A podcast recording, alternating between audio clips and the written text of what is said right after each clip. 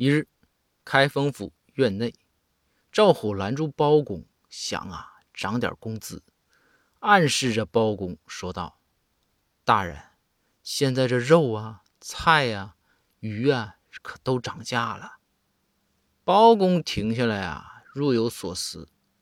哎，然后转着头啊，就对公孙说道：“公孙，你看现在啊，情况这么艰难，我呀。”的确是没想到，你这样快点通知食堂，赶紧涨价啊！